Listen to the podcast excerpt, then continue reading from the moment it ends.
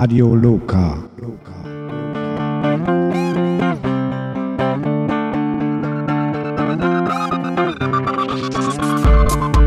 Immer am dritten Donnerstag im Monat um 14 Uhr. Um 14 Uhr.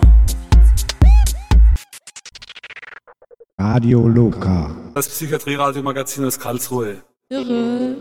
Gut. Hallo, liebe Hörerinnen und Hörer, ihr seid bei Radio Locker, der Sendung von Psychiatrieerfahrenen im Querfunk Karlsruhe. Das Haus Bodelschwing hat in Zusammenarbeit mit der Kinemathek Karlsruhe zum Welttag der seelischen Gesundheit verlässlich, wie jedes Jahr, einen Film mit dem Titel Ab nach Hause nicht nur gesehen, sondern wir konnten am Tag danach ein Interview mit den Filmemachern führen. Auch das könnt ihr heute hören. Kurz zum Inhalt. Der Film handelt von der 22-jährigen Gwenda, gespielt von Helena Hussey, die mit ihren Freunden Theo und Lotta ein Festival besucht hat. Nachdem ihr Auto geklaut wurde, begeben sich die drei auf einen unfreiwilligen Roadtrip quer durch Deutschland. Gwenda rutscht währenddessen immer tiefer und tiefer in eine Psychose. Glaubt, die Welt und ihre Freunde hätten sich gegen sie verschworen. In der Zeitschrift Soziale Psychiatrie schrieb Ilse Eichenbrenner unter anderem dazu, Wer je einen dekompensierenden Menschen begleitet hat, wird sich mühelos mit den Freunden Theo und Lotta identifizieren können. Nach dem Film bestand die Möglichkeit zum Gespräch mit der Psychiaterin Dr. Irene Sammann, dem Regisseur Viktor Kunze und dem Produzenten Philipp Deutenbach. Einen Tag später hatten wir von Radio Locker die wunderbare Möglichkeit, die jungen Berliner Filmemacher für ein kurzes Interview zu gewinnen, welches ihr jetzt hören könnt. Äh, ja, hallo, ich bin Viktor. Äh, ich habe Regie geführt bei dem Film Ab nach Hause und das Drehbuch geschrieben. Und äh, ich bin Philipp äh, und der Produzent äh, des Films und ja, freue mich hier zu sein. ich auch. In diesem Film, für, unser, für unsere Zuhörer, die ja den Film nicht gesehen haben, äh, in diesem Film ist die Hauptdarstellerin mit dem Namen Gwenja. Gwenda. Gwenda, ja. Gwenda. Äh, und die wird innerhalb äh, des Films immer psychotischer. Genau. Das wäre mal so ganz kurz und knapp. Ja. Darf ich als Betroffene sagen, Betroffene sind immer sehr kritische Frager anschließend nach so einem Film. Wie kam dir auf diese Idee? Ähm, ich hatte jemanden im Bekanntenkreis, ähm, dem das so regelmäßig passiert ist, in immer wiederkehrenden Abständen, dass eben so eine manische Episode kam und ähm, dann fiel mir irgendwie auf, dass, äh, dass es filmisch nicht so viele ähm, Filme gibt, die über dieses Thema sprechen. Oder beziehungsweise, wenn sie es tun, dann, dann hat man das ja irgendwie oft im Tatort, dass warum hat die Person das getan? Ach, am Ende, ach, sie ist schizophren. Na gut, ähm, mhm. nächster Fall. Also mhm. es gab irgendwie immer zu dem Thema eine gewisse Art von Kategorisierung dieser Personen und irgendwie selten einfach nur ein Film aus der Sicht dieser Menschen. Und ähm, ja, und das war dann irgendwie ein Anliegen, das zu machen. Und äh, genau. Es war ja ein Spielfilm. Ich war beeindruckt von der schauspielerischen Leistung, weil ich hatte genau das, was sie hatte, das hatte ich auch. Ähm, die Person, äh, Gwenda, äh, ich habe es vorhin schon mal im Vorgespräch erwähnt, ich sah dabei nur nicht so gut aus. Als ich psychotisch war, war ich doch Wochen und auch Monate unterwegs. Bei euch im Film war es, glaube ich, so dargestellt, als würde dieser Prozess zwei Tage dauern. War das so? Ja, das stimmt. Also der Film, gut, jetzt will ich nicht zu viel über das Ende verraten, aber so viel kann man sagen. Er endet relativ offen, insofern, dass die Geschichte nach dem Ende eigentlich noch weitergeht. Mhm. Ähm, und ja, der Film erzählt eben die zwei Tage, wo es gerade wieder losgeht bei ihr. Ähm, und die Wochen danach äh, kann man sich auf jeden Fall denken. Ja. Ähm, es wird zu dem Zeitpunkt ähm, es ist noch nicht vorbei zu dem Zeitpunkt äh, des Films am Ende. Ähm, sollte es einen zweiten Teil irgendwann geben, dann würde man wahrscheinlich genau das, wie du gerade sagst, äh, Mhm. in die Wochen danach reingehen äh, und sehen, dass es noch schlimmer wird, bevor es wieder besser werden kann. Mhm. Ähm, aber das war äh, jetzt erstmal noch nicht Anliegen dieses Films. Am Anfang hat mich die Musik immer so ein bisschen gestört, stellte dann aber fest, dass das scheinbar wohl, äh, Stefan, du sagtest, es ist ein Stilmittel. Das wurde als Stilmittel benutzt und ich hatte auch den Eindruck, dass auch wenn die Handlung ein bisschen harmlos zwischendurch war, dass die Musik schon darstellen sollte, dass bei ihr im Kopf schon ganz schön was passiert. Ja, sie ist auf jeden Fall sehr laut und brachial. Ja, und, ich hab mich und dann- a cappella. Ja, ja. Und äh, ein, ein großer Chor, also groß, bestehend aus vier Personen, Ja. ähm, singt da auf jeden Fall sehr stark. Das stimmt. Äh, Ja. Auch in den etwas ruhigeren Szenen. Das, äh, Also die Musik war auch selbst gemacht. ja, ja. Ah, okay.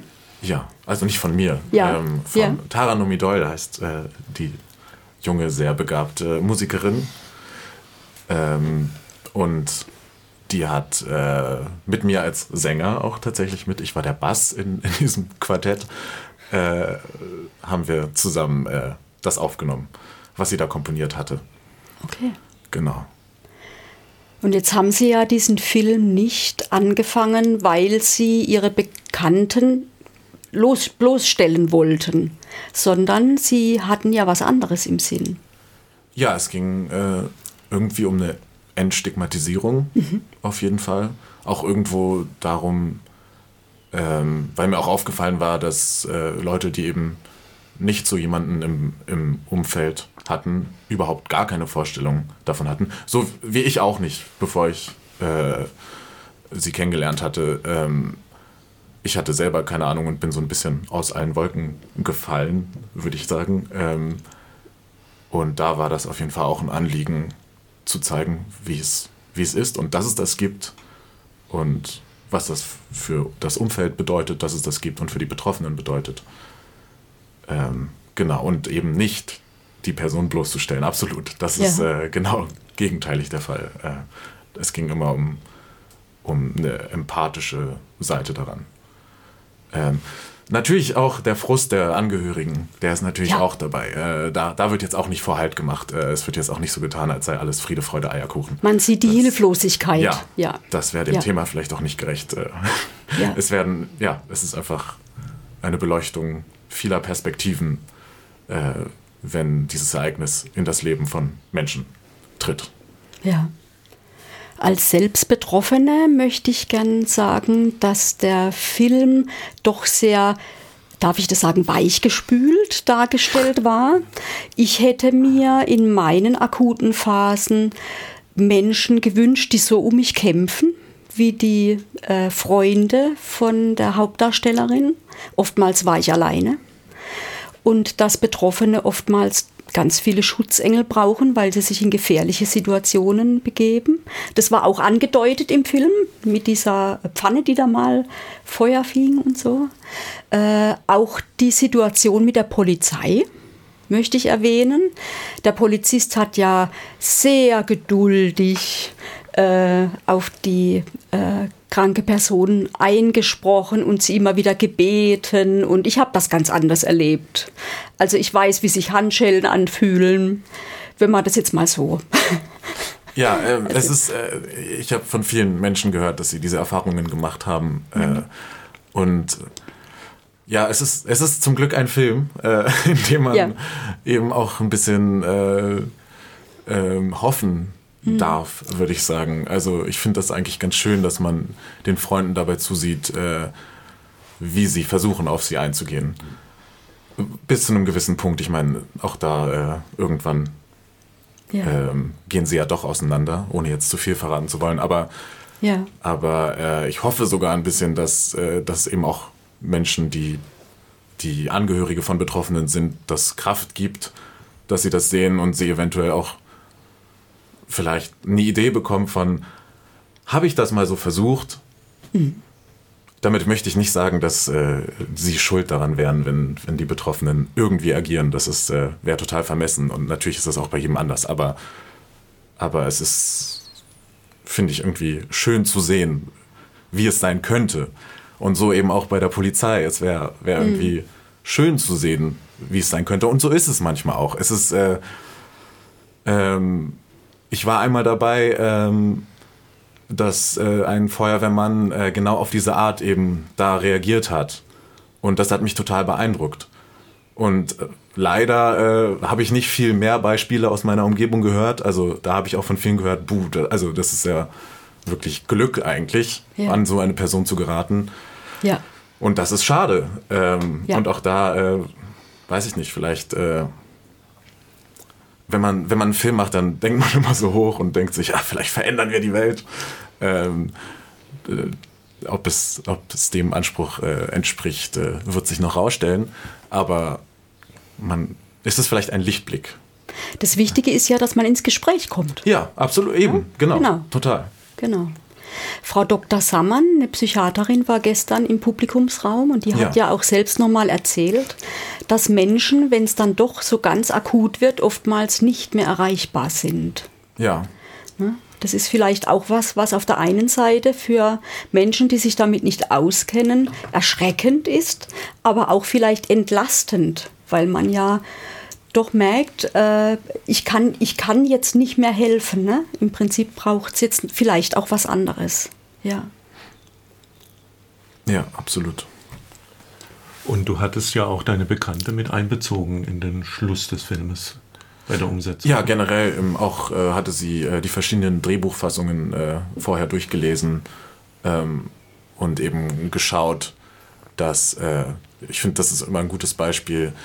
Ähm, gibt gar oder gab mal eine Szene, die geschrieben war, dass Gwenda äh, sich eben in ihrem Wahn verteidigen möchte, weil sie denkt, sie wird gleich angegriffen und äh, eine, eine Bastelschere nimmt oder also eine, eine spitze Schere sodass eben in dem Moment auf einmal plötzlich wirklich eine Bedrohung von ihr ausgeht. Äh, und da meinte meine Bekannte eben, nimm doch einen Pinsel, weil dann hättest du einmal eine, eine komische Szene und das ist sowieso immer schön, in ernsten Filmen auch viele komische Momente zu haben, weil das Leben ist natürlich ernst, aber es ist auch schön mal zu lachen. Äh, aber du hast noch dazu äh, keine Bedrohung aus ihr gemacht. Und das ist eben das, was in so vielen Filmen aus psychisch Erkrankten gemacht wird, eben sie zu so einer Bedrohung zu, zu stigmatisieren. Ähm, genau, und so, also viele andere Dinge, die fallen mir gerade gar nicht ein, aber äh, da merkt man ja auch selber beim Schreiben, in was für, was für Blöcken, nee, nicht Blöcken, in was für äh, Schubladen, danke, in was für mhm. Schubladen man selber denkt äh, und was man für eine Vorstellung hat, wie äh, eine psychotische Person zum Beispiel zu sein hat. Äh, ja. Ja, interessant, dass du das mit dem Weichgespült äh, äh, sagst. Aber darüber haben wir schon gesprochen. ja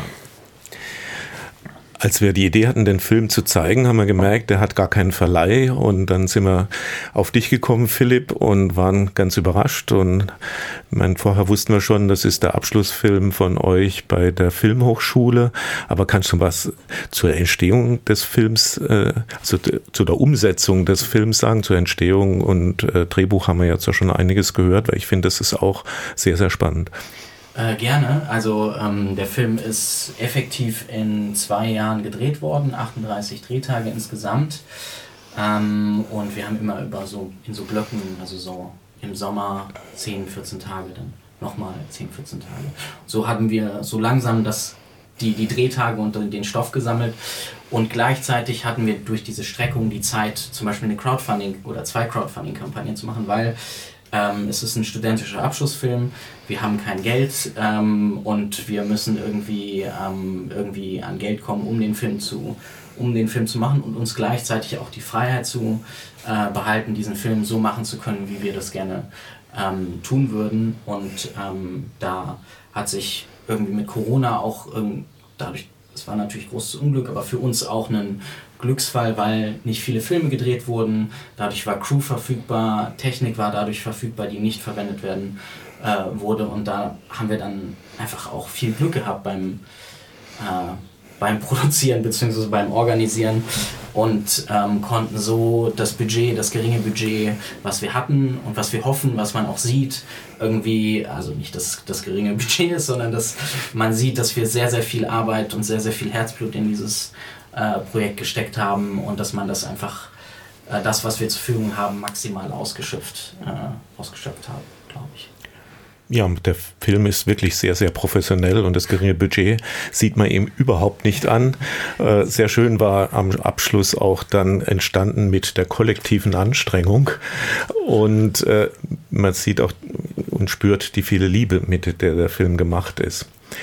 Und äh, es konnte auch gelacht werden. Und das war, fand ich immer, ist auch immer sehr, sehr wichtig, ne? Bei so einem schwierigen Thema, dass es nicht nur die Schwere und Tragik hat, aber das gehört eben auch zum Spielfilm und der Umsetzung. Morgen wird der Film in Wolfenbüttel gezeigt äh, und wir haben mitgekriegt, das sind so die einzigen äh, Kinoeinsätze bisher.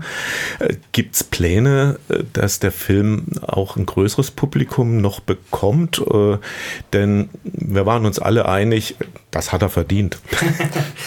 äh, Dankeschön. Ähm, auf jeden Fall. Also wir ähm, wir arbeiten daran. Wir haben Pläne für nächstes Jahr nochmal eine, eine ausgiebigere Kinotour zu machen, da mit unabhängigen Kinos zusammenzuarbeiten ähm, und ähnliche Rahmenbedingungen zu schaffen, dass da halt Gespräche ähm, mit Victor ähm, möglich sind und ähm, der Film einfach eine, ähm, wie, na, wie sagt man das?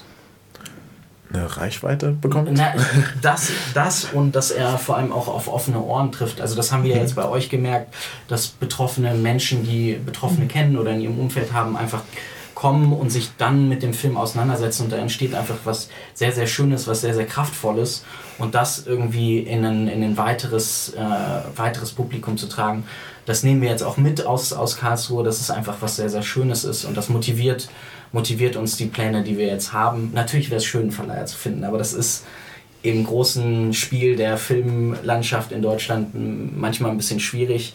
Ähm, aber wir sind, wir sind auf jeden Fall offen, wenn da jemand jemanden also, kennt. Voll und auch generell, wenn, falls irgendwie äh, Leute, die Kinos betreiben, äh, zuhören und jetzt hellhörig geworden sind, dann sind wir total offen, mhm. äh, überall zu laufen. Ja, es war, hat gestern mit dem Publikumsgespräch wirklich toll funktioniert, weil ich moderiere öfter ja so Publikumsgespräche, aber gestern war es so, dass wir ganz viele Leute beteiligt haben. Und das, denke ich, ist auch ein Qualitätsmerkmal von dem Film, weil er zur Diskussion und zum Gespräch einlädt. Vielleicht noch mal kurz der Titel, Ab nach Hause, der Spielfilm von Viktor Kunze.